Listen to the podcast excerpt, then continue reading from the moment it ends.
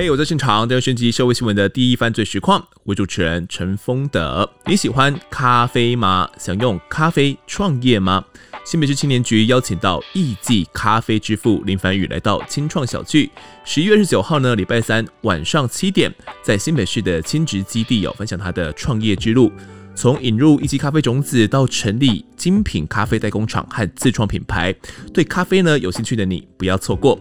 活动资讯就放在资讯栏，或上新北市青年局的官网、IG 或脸书查询。本广告由就业安定基金补助提供。幻想一下，如果有一天你成为了死囚，你在牢狱中会做哪些事呢？死刑早已确定，即便现阶段不执行，没有希望与看不到终点的日子，在你的心中将带来些什么？忏悔与否还重要吗？又有谁看得到、感受得到呢？而自身的权益是否依然重要？身为死囚啊，到底该寄望些什么？又或者你会选择过一日算一日，就只想要单纯且贪婪的继续呼吸着？反正失去自由，早晚一死，何必想那么多呢？你可以把自己啊套入任何一件凶残案件的加害人，思考看看，在等待不知何时会到来的死刑之前，自己到底会怎么做？这是个相当困难的。内心深觉，而在目前的死囚当中，有一位他的选择相当特别，甚至可以说是独一无二。在媒体眼中，他是模范死囚，死囚还能有模范生？这个案子啊，就让我单口来讲给各位听听。准备好的话，就跟着我的声音一起进到案发现场吧。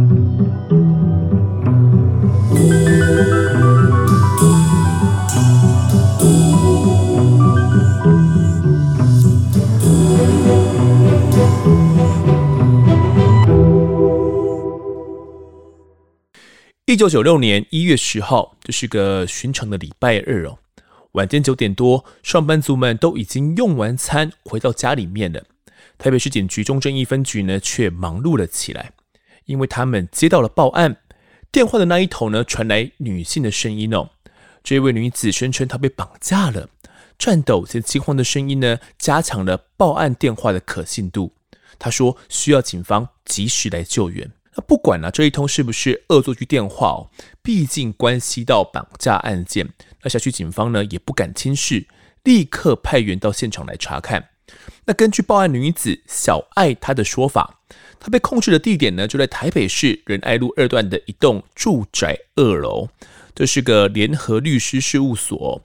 分别是德燕工商法律事务所以及周德胜律师事务所，他们一起联合办公，好几间的办公室呢，就租给不同律师哦来接见各自的客户，哦，就像是在美剧《绝命律师》中呢，男女主角合租同一个办公室一样的道理哦，目的就是为了要去节省房租啦，而小爱呢，就受困在其中哦。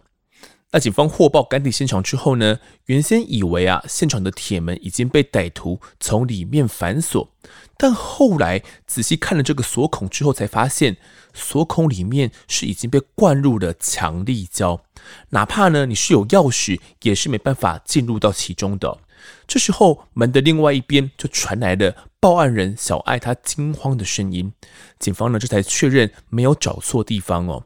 那经过安抚情绪之后，小艾隔着门说：“歹徒应该是已经离去了。”那确保被害人生命没有安危之下呢，警方也赶紧请到了消防人员到场哦，打算强行破门进到里面。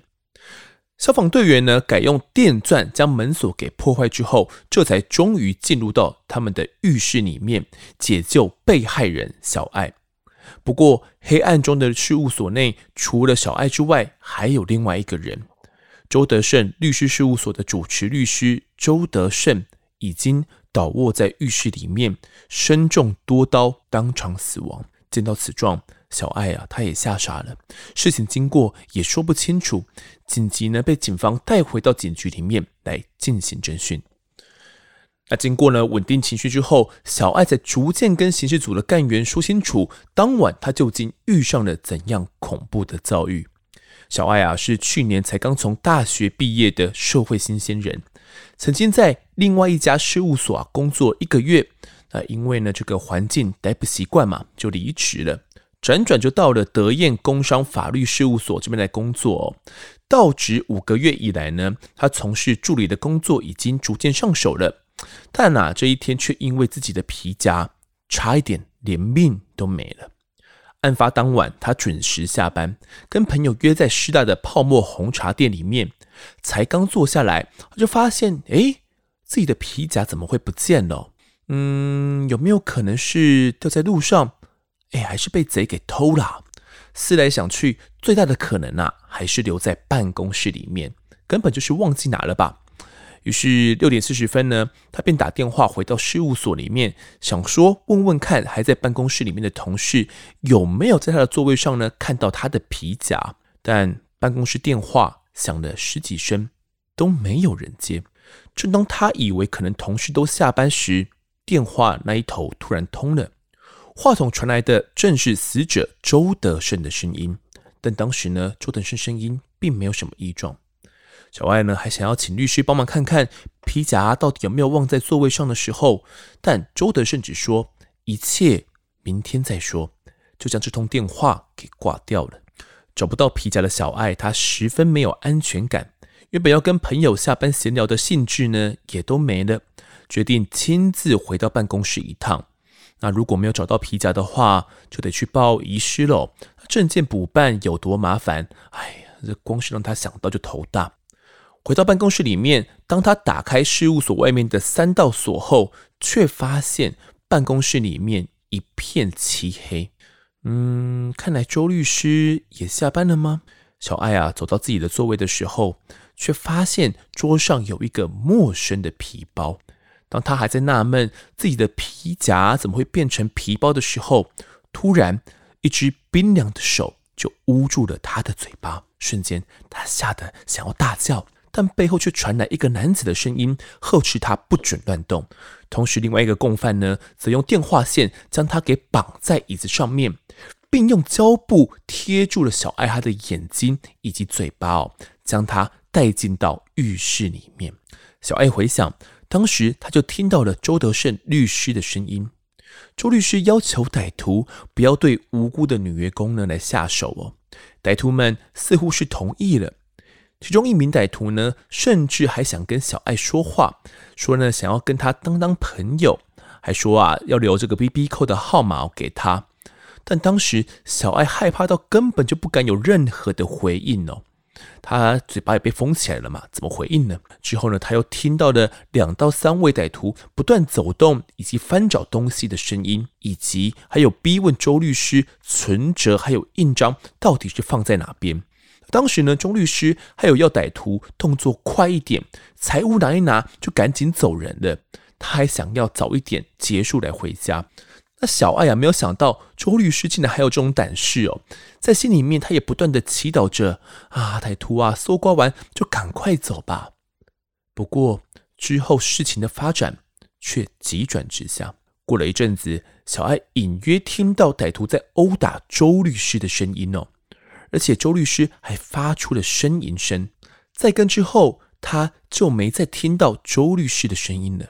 恐惧中，小艾也不知道过了多久的时间，才终于听到歹徒拉下铁门的声音，确认清楚歹徒应该是离开了吧。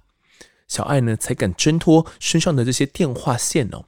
他试着打开这个浴室的门锁，但他发现被反锁了。那好险呢，里面有电话哦，才可以来向警方报案。直到消防队员拿着电钻破门，在手电筒的灯光照射之下，他才发现周律师也躺在浴室里面，但头上套了一个塑胶袋，浑身浴血，已经动也不动了。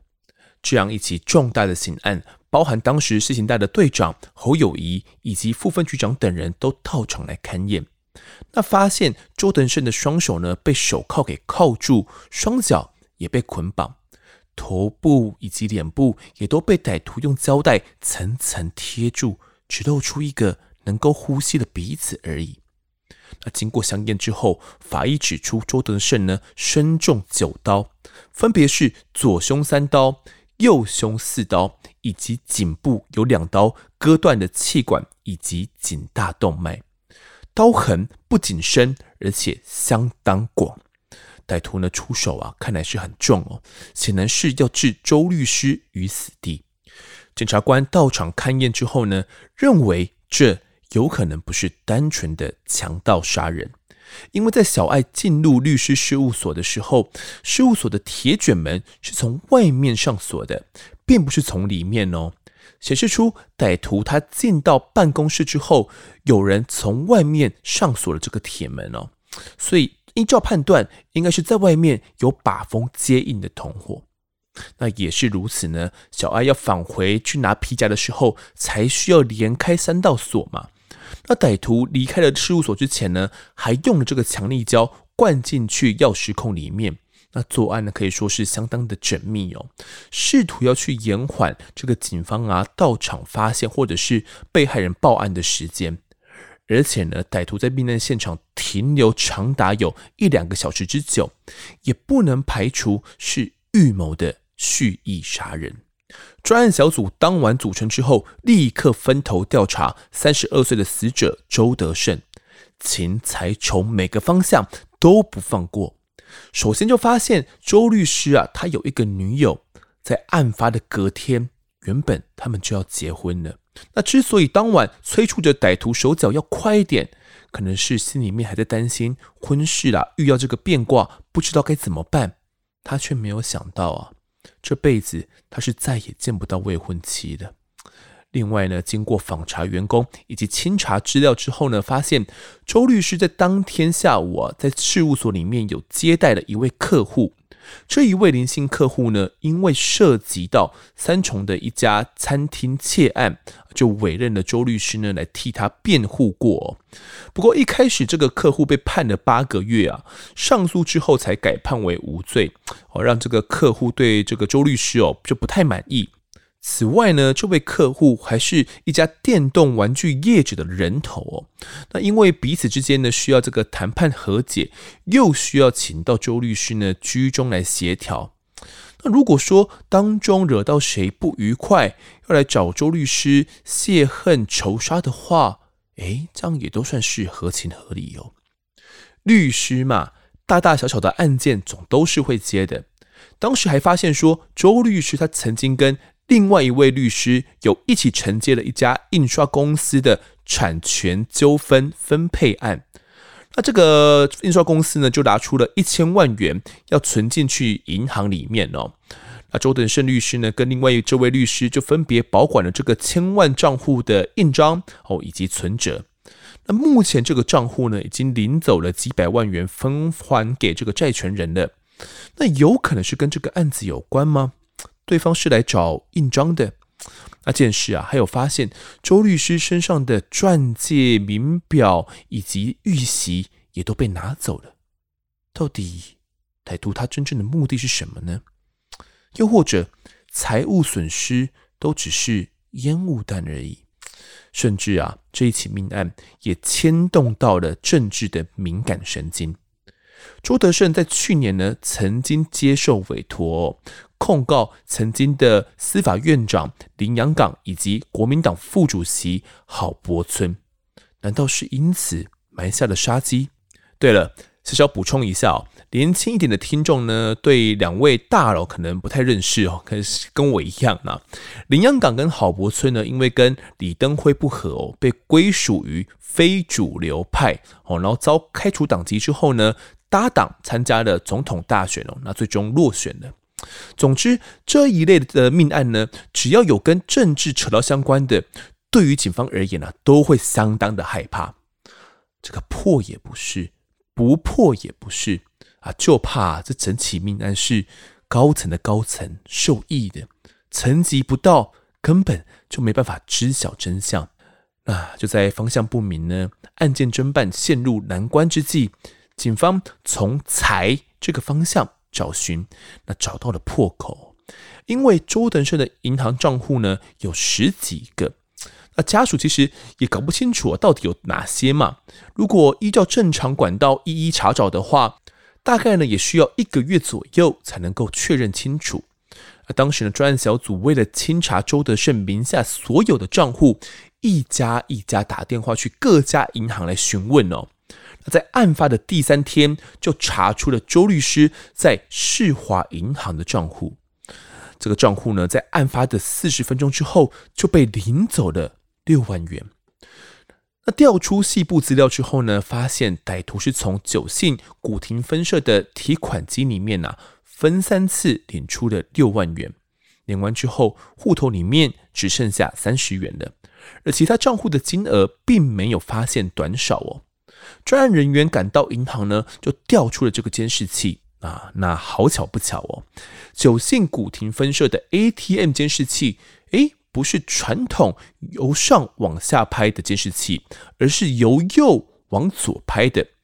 那提款歹徒呢，被拍下了清楚的右脸影像哦。那专案小组呢，研判这个线索事关重大，立刻呢就召开了记者会哦，公布了这个 ATM 的影像截图。那画面中这个歹徒呢，龄约二十岁到二十五岁之间哦，相当年轻。那戴着一个金属的细框眼镜，身上则穿着深色的棒球外套哦，嘴巴还用一条花格的这个围巾遮住了。但是露出的部位啊，已经提供给警方足够的辨别资讯了。警方担心啊，这个歹徒可能会被同伙灭口，那呼吁呢，该名歹徒尽速来投案哦。被害者家属呢，以及律师公会也提供了六十万元的破案奖金，就希望可以早一点来破案。那当时为了尽快找到这一名已经曝光的蒙面歹徒，台北市的基层警力呀、可以说是人手一张照片，还印制了有一万五千份之多的悬赏海报哦。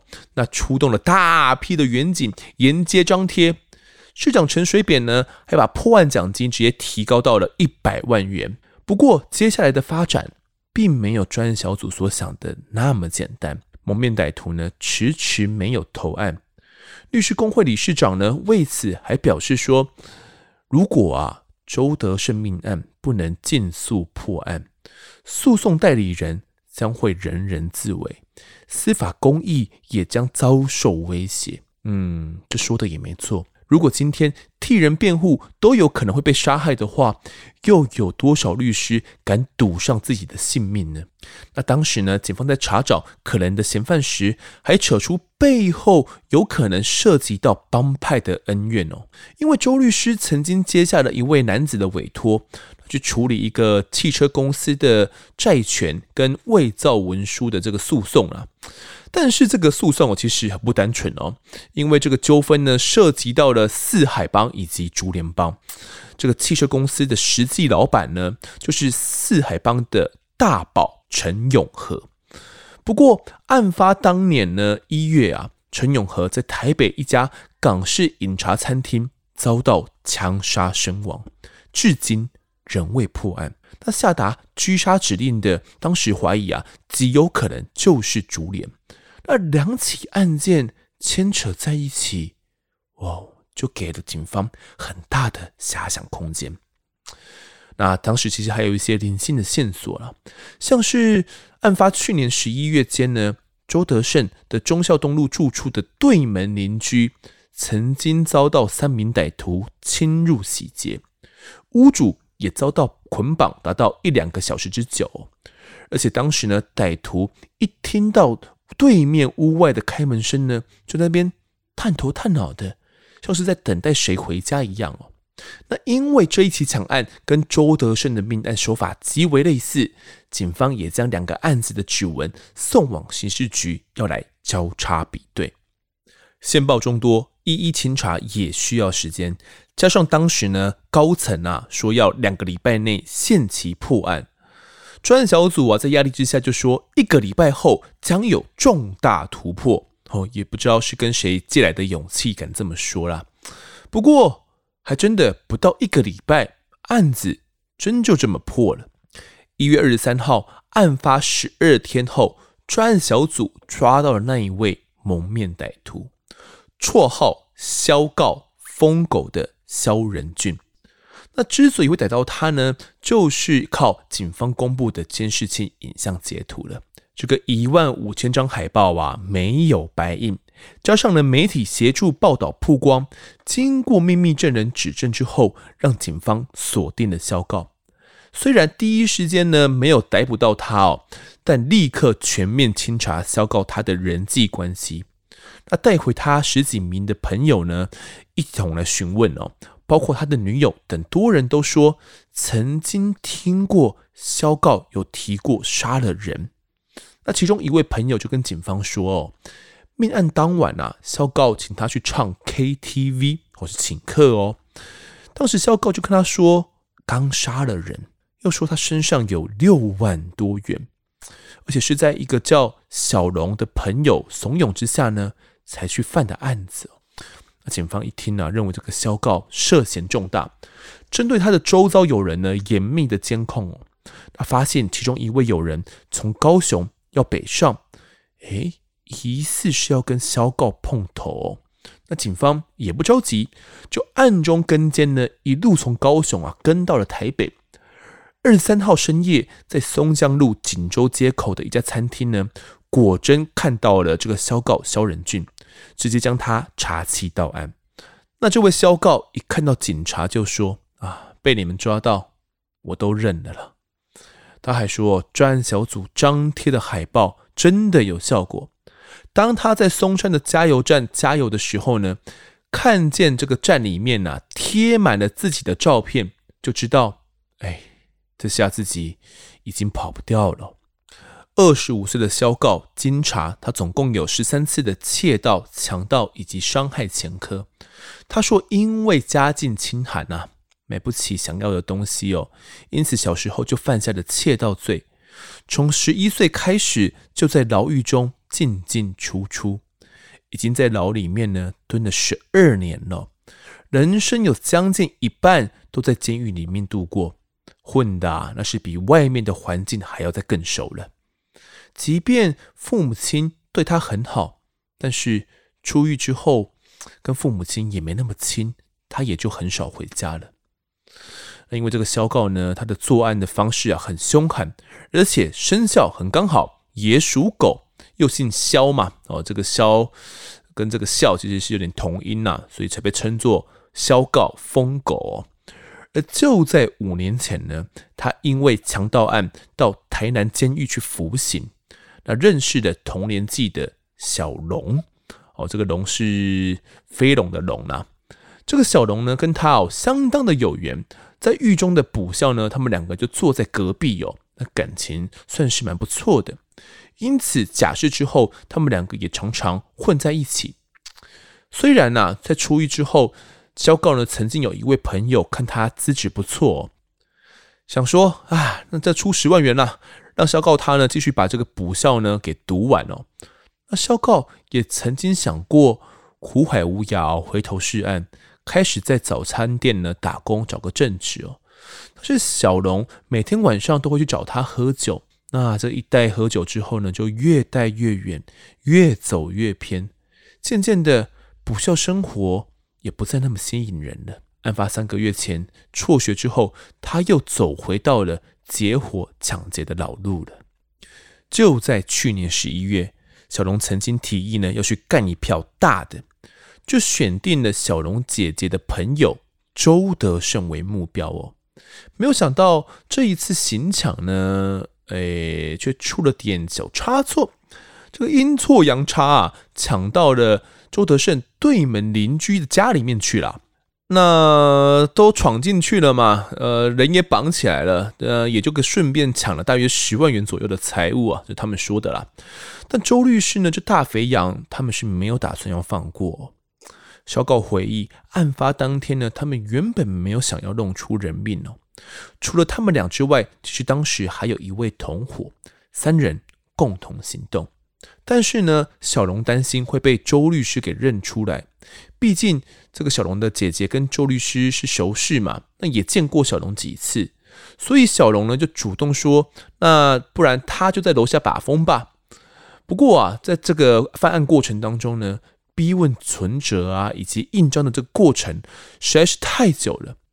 那在楼下的小龙啊，偏偏是个急性子，等等等等等，等的不耐烦了，就冲进二楼事务所里面，好死不死就被周律师给认出来了。那这样呢，这个小告啊，才主动问小龙是不是要把周律师给杀害哦，并且呢亲自动手。他先拿手边的窗帘绳勒住了周律师的脖子。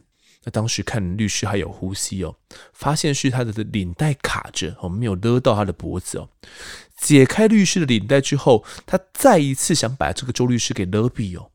但他使完劲，死到没力之后，还发现哎，周律师呃好像还有呼吸耶，只是勒昏而已。所以他才会拿出这个蛇刀哦，猛刺律师九刀夺命哦。那害怕律师没有死透，再拿一个塑胶袋套住了周律师的头部，他们才罢休。之后呢，毁灭完现场的激震之后，他才去盗领了六万元哦。那萧告呢，涉及那么多件强盗的案子哦，这也不是他第一次盗领啊，怎么会栽在这一次呢？萧告啊，后来也老实说。他原本就涉及好几件的强盗案件跟盗领案件了，那也被录下来很多次。这些照片呢，好，这些截图也上过报纸，但是当时他都没有被逮哦。所以打从心底他是不相信自己会被认出来的。他用的都是同一套手法嘛，就把自己这个嘴巴这样蒙住，诶，就被认不出来。但是他没料到的是，案发当天盗领的时候，ATM 的监视器。并不是寻常的由上往下拍，而是由右往左拍。那当时呢，他是蒙上围巾嘛，低头来领款。如果是上往下，根本拍摄不出他的容貌嘛。那一时轻忽呢，害得自己样貌就这样被张贴在街头巷尾，想后悔也来不及了。那当时呢，记者就问他，知不知道强盗杀人的刑责哦？小告吐了一口烟之后呢，淡淡的说：“唯一死刑。”神色之中似乎看不出什么悔意哦。不过或许是看透了生死，对于他过往犯过的案件呢，小狗也一一交代。警方手上就有了九起强盗案的破案线索，态度可以说是相当的合作了。那取得这个萧告的口供之后呢，警方即便只缉不到了一名歹徒，也随即召开了这个破案记者会哦。那市长陈水扁也大动作到市警局呢去颁发破案奖金。那如今呢，周德正命案哦，仍有两位共犯在逃，案件后续是否仍然有变数呢？那所谓的模范死囚又是怎么一回事？我们就留待下一集再来跟各位一一细数。接下来是听众时间，来读下各位听众的抖内讯息。第一位抖内是这个 C E C I，他说呢，打火兄弟真的好辛苦，可以从特搜小队长的语气中听出满满不舍与无奈。那谢谢丰德跟团队，让我们了解他们背后的艰辛。好，那打火兄弟真的很辛苦，我觉得一般民众可能。比较没有这个机会哦，可以跟消防人员呢有比较多的一些互动哦。除非我们遇到了什么事情真的很需要帮助，那我们才会需要他们哦。不然我们都会说啊，这个他们很辛苦没有错，但是 离我们越远越好，最好就是都不要需要用到他们是最好的。那也是因为这样子，我觉得民众们跟消防人员的距离其实是比警察还要再更远的。人家说警察是人民保姆嘛，哦，那消防人员呢，他。虽然不是保姆，但是等到我们有这种性命安全的时候哦，他会跳出来拯救我们哦。那是我们通常不太去了解他们到底在做些什么，以及他们在执行过程中的安全然后，他们的权益，我觉得都是大家比较不关心的哦。所以如果有机会的话，我会想要讨论这个消防人员的一些案件跟议题哦，也是这样的原因呢。我觉得需要让大家更了解一下，那他们的工作有怎样的危险哦。那也真的希望说，透过我们节目小小的力量，可以让大家更了解他们，并且可以去支持他们的一些改革以及行动。好，再下一个抖内的是九字桃，他说长长久久，世界和平。好，谢谢九字桃对我们的鼓励哦，我们。能做的不多，我就是在我们节目中继续努力哦。那也希望世界可以继续和平呢，尤其现在战乱很多。那看到这些战乱呢，前阵子又有《进击巨人》的这个结尾哦，结局啦，又会觉得，呃，很多投射哦，很多投射，脑子里面有很多想法哦，就跑了出来，觉得，嗯，世界和平好像都是我们的妄想诶，不是那么样容易的。就感觉总会总会有战争哎。光是这几年就多少战争了，我就觉得很难想象。而且尤其呢，台湾又处在这个战争能量的一个热区啦，哦，所以真的是希望长长久久，世界和平哦。好，接下来读一下各位在 Apple Podcast 的留言。第一个留言的是 Ryan 一七零三，他标题写呢，关于《火神的眼泪》上，听他讲的长官都好棒棒，没做错，改革也都好棒棒，长官全力支持。就请问自己也说人不在现场，为何如此笃定指挥官都没问题呢？水管扁掉自己也说不好抓，消防车真的比人命重要吗？改革真的好棒棒。又为何消防员的牺牲还是每两三年就会再发生呢？要洗地也合乎逻辑，不然听了真的很让人不爽。好，这个感谢 Ryan 的一个留言哦。其实我在找这个小队长来的时候讲上级嘛，哦，那上级的部分呢，其实小队长他参与的程度并不多。那小队长因为他是比较晚到的嘛，相关的这些探讨，我相信。局部里面呢、一定大大小小大家都会有所讨论哦，所以对于整个报告的内容怎么样，大家可能内部都会有一些定见。但是这样的定见是不是已经有统一了，统一成小队长这个定见呢？我不太确定。嗯，我找到的资料呢是比较偏向说。指挥官的责任其实也是蛮大的，尤其关于这个水带为何会突然扁掉，我觉得也是蛮大的一个舒适啊。这到底是怎么一回事，讲不清楚嘛？为什么会扁掉？有太多原因哦。总之，结果而言就是突然扁掉了，然后在里面的他们想要往回逃，但是找不到一个出口哦，所以就发生了这样的一个悲剧嘛。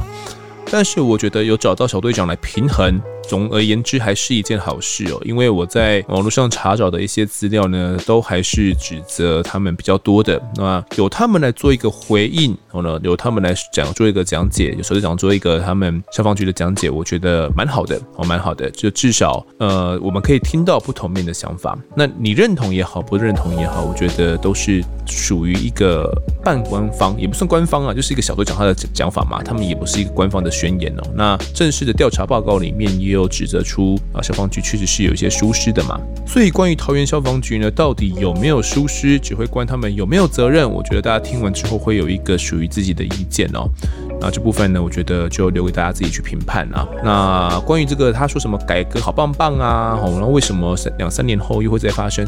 这部分呢，其实是呃我想要找小队长多谈的，因为我想要强调的是，在这样的悲剧发生过后，桃园他们是有想要改革的。呃，事实上也是如此啊，他们真的是有想要做些什么哦，但是后面又发生了悲剧嘛。那后面发生的悲剧好像也不是说什么改革不改革，然后器材设备怎么样就可可以避免的，因为这可能是整个观念上从头到尾都没有想到的一个观念的落差。它不是什么改革不改革可以解决的问题，呃，可能有啦，我只是在火场里面真正遇到那个关头的时候，可能经由一些这个火场训练，你可以知道说啊，什么东西打死都不能拆下来哦，你。看到这个幸存者跟其他人这个差别，你就会知道说啊，如果真的发生这样呃气瓶都没有气了的话，到底怎么样才能够活到最后？所以我觉得改革是有改到这一部分，然后那也是未来可以还需要持续努力的部分了。好，在下一个留言的是这个杰西卡，他说消防员真的好伟大。风德你好，我是那个澳洲花艺师，终于又有机会可以来留言了。首先我想要说呢，消防员真的是我心目中最伟大的职业哦。我无法想象当警校的人们是要有多善良、多仁慈，才愿意让自己暴露在危险的工作环境，只为了保护一样身在同一块土地的我们。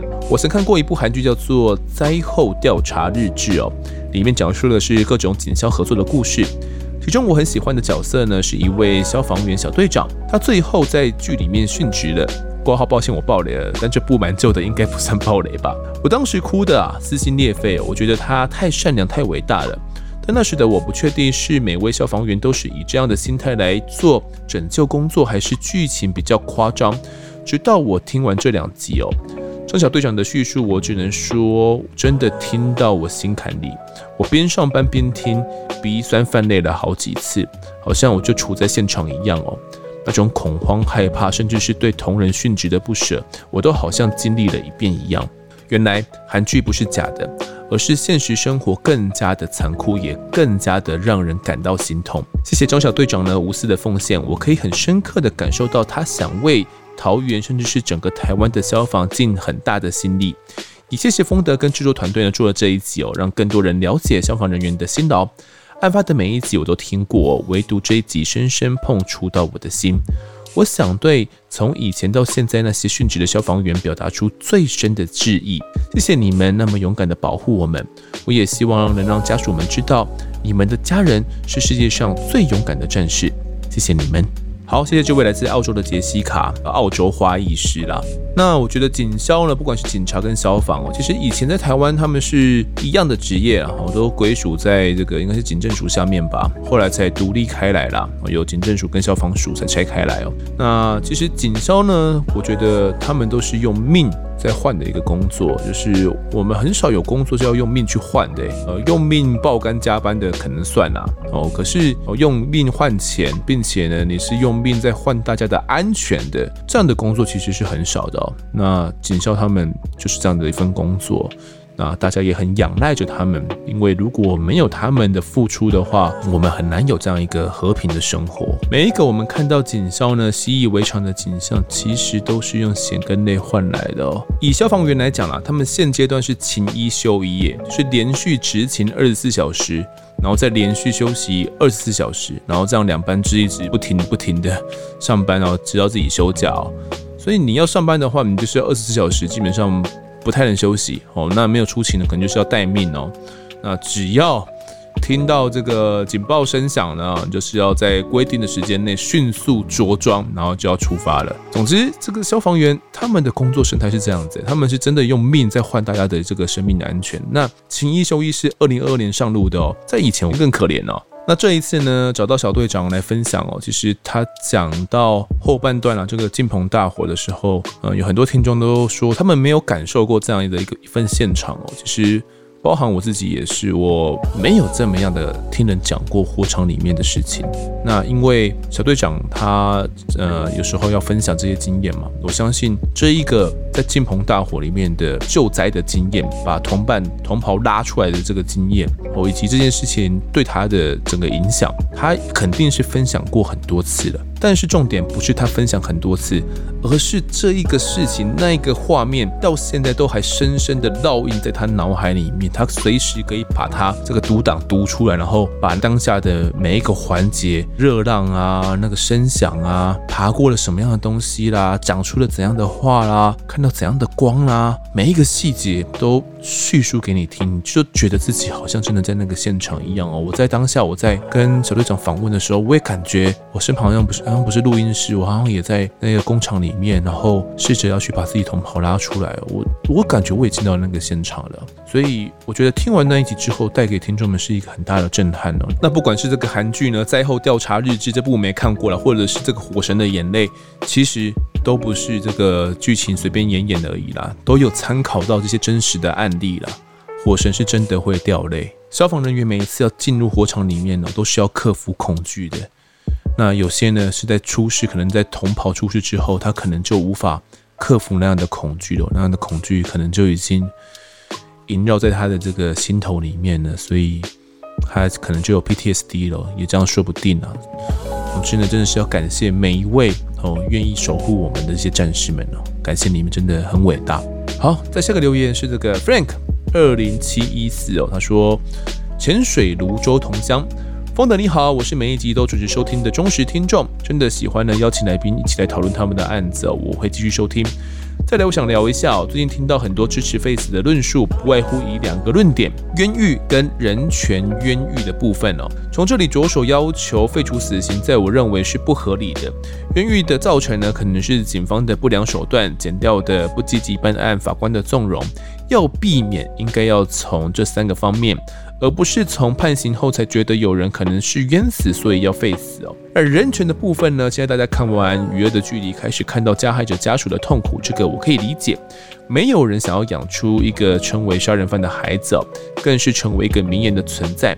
但是大家有想过，没有人想要自己的家人成为受害者、死者般的存在，这一个面相吗？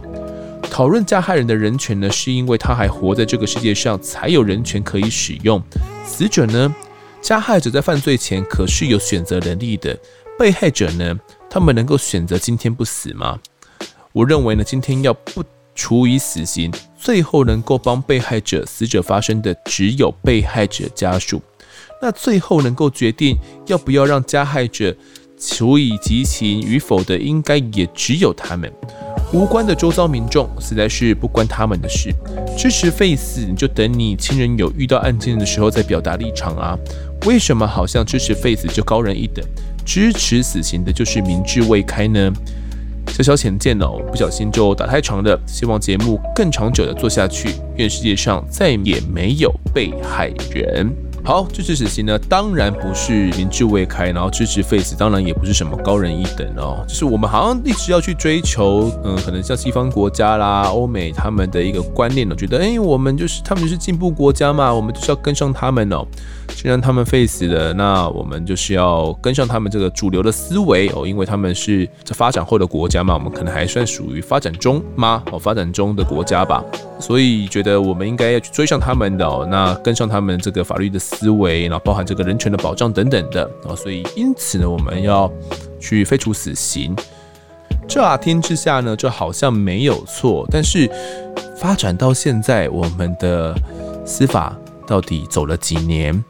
我们的这个民众们对于这个司法的审判到底是不是满意的？我们信赖这样的审判吗？哦，那我们有没有相关的资源，可以即便没有死刑的？那可以去做到相对应的一些处遇，那他们可以受到合适的这个对待，让他们不会再犯下一起案子。而今天到底要不要对加害者处以死刑呢？我确实觉得被害者家属他们的这个决定，那他们在法庭上的发言呢，一定是占了一席之地的哦。这件事情，这个刑罚，这个判决，对于被害者家属而言，一定是有起到一定的心理抚慰的效果的。尽管我认为呢，这样的抚慰可能只有暂时的。他们经过思考过后，听过加害者他的道歉之后，他是不是真心觉得想要去原谅他，而他是真的想要去悔改的？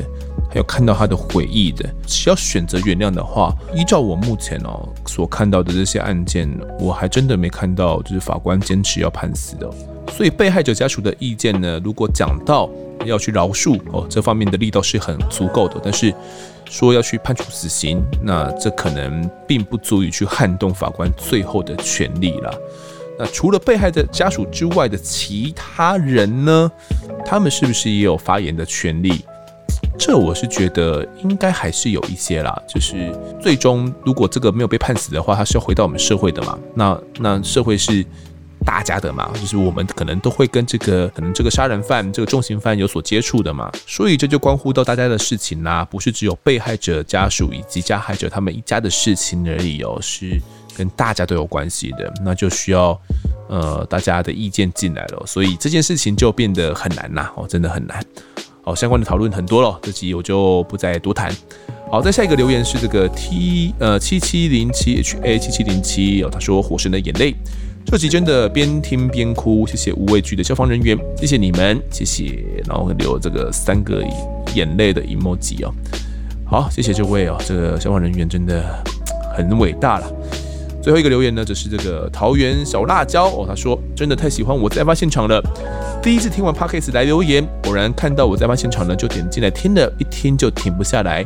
从以前就非常喜欢观看讲解案件的相关影片哦，真的太喜欢风德的声音，咬字清楚及清晰逻辑，但数学不好实在太好笑。这次听完呢，桃园消防事故的上下两集，真的是听到哭。消防人员真的太伟大了，听到来宾分享着这些可怕的事故，真的太佩服哦。也真的谢谢有他们描述这些弟兄殉职，真的忍不住掉下眼泪。他们太勇敢了，也希望台湾的政府呢，能够更加重视消防人员的软硬体设备。将危险降到最低，而不是每一次进去火场呢，就像去送命一样。非常感谢所有警消人员的辛劳哦，你们真的太伟大了。也再一次谢谢丰德每一次精心准备的案件内容。我在案发现场，超棒。好，谢谢小辣椒的吹捧啦，也是桃园人哦。听这两集呢，应该是也很有感。那，这个数学不好的部分呢，我记得我在讲这个金鹏大火那一集的时候，小队长问我这个几公尺几公尺几公尺，然后一条水带几公尺，问我总共要拉这个几条水带的时候，我脑中经过了快速的运算哦，虽然脑中有点糊糊的，不过。还是讲出了一个数字，这讲完了当下，我也不知道自己到底是讲对还是讲错，哎，好险是讲对了，但是脑袋当下真的是一片空白，要我呃边在想这个怎么去访访问的时候，然后边要算数学，真的太困难了啦，好不好？请之后来宾呢稍微克制一下，不要再 问我这些数学问题了。然后关于消防人员他们的软硬体设施呢，可以看到近年来真的是慢慢的越来越好的啦。这我觉得这是可以看得出来的，就是这些预算啊有编上来，然后人员呢也有慢慢的补够哦。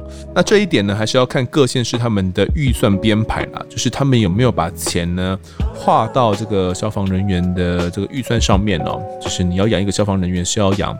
呃，二三十年的嘛，就并不是一年一年的预算在编排而已哦，你是要一次规划到二三十年后的这个预算里面去了。所以，如果他们愿意补人的话，哦，当然就是会有更多的人力进来哦，那他们可能就会有充足的休息时间，那上班时间你可以更加的养精蓄锐去做好他们的任务哦，也比较不容易会有这样呃一些意外啊事故的发生呐，那也更有时间去做好他们的训练呐。每一个消防人员呢，就像是你我的家人朋友一样哦，千万不要把他们当做用完即丢的免洗餐具哦，反正没有利用价值了，或者是啊死一两个也没有什么，千万不要有这样的心态哦，是他们就是你我的好朋友，有他们呢。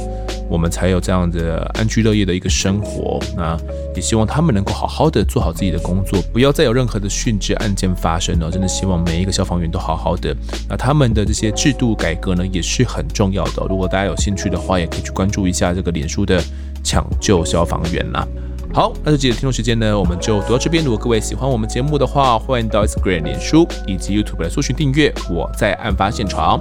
掌握更多案件消息，也可以跟丰德聊聊，给我们建议。各收听平台上按下订阅还有五星评分，就是对我们最好的支持。另外呢，案发侦查团队继续募集当中，只要透过 Mr. Bus MP3 的订阅赞助，就可以来加入我们哦。还有专属的社群，可以跟丰德老粉们一起来抬杠聊案件心得。目前呢，还有免费的 Discord 群组，是大家都可以加入的哦。如果各位在 Apple Podcast 上面留言的话，我也都尽量在节目中给出回复。跪求听众们推坑给双旁的好朋友，一起听听看我们聊案子。案发现场，我们下次再见。